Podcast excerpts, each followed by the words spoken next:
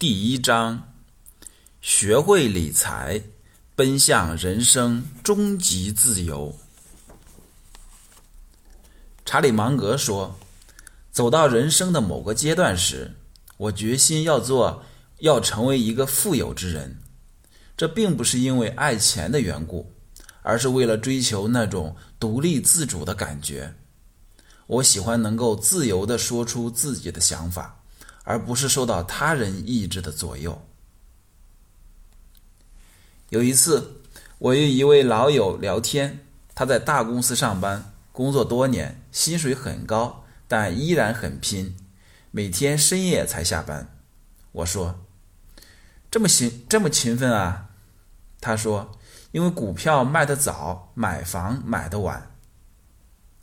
过去十多年，这家公司股票涨了几百倍。”当地房价涨了近二十倍，也就是说，他既错过了股票的财富浪潮，又没赶上买房的黄金节点，这就让人感到遗憾。其实，不仅是普通人，很多名人也同样经历过与钱相关的困扰。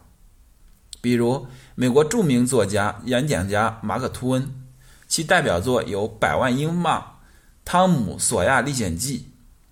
他是那个时代稿费最高的作者，写作的天赋出众，但他有一个特别烧钱的爱好，做风险投资。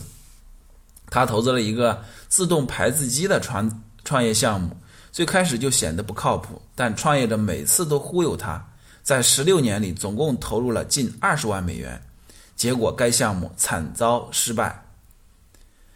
在他生活的时代，二十万美元可以是一笔巨款。相当于现在的五百万美元。他不做，他不单做风险投资，还喜欢买股票。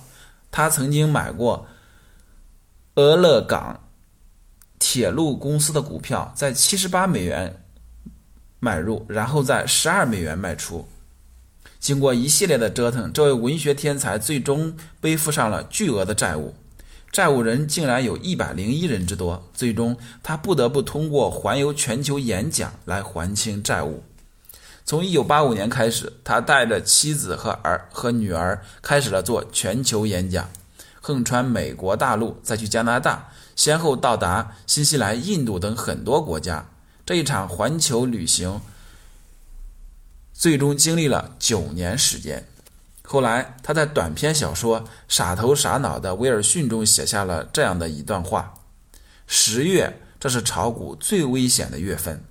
其他危险的月份有七月、一月、九月、四月、十一月、五月、三月、六月、十二月、八月和二月。如果把人生中最重要的事情排序，财富应该能够排在前三名。不管你在其他。”方面多有天赋，多有成就，都不能忽略投资理财。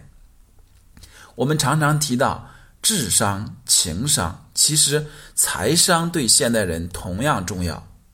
一个人如何看待管理财富，会极大的影响他的生活状态，甚至是幸福与自由。为什么这么说呢？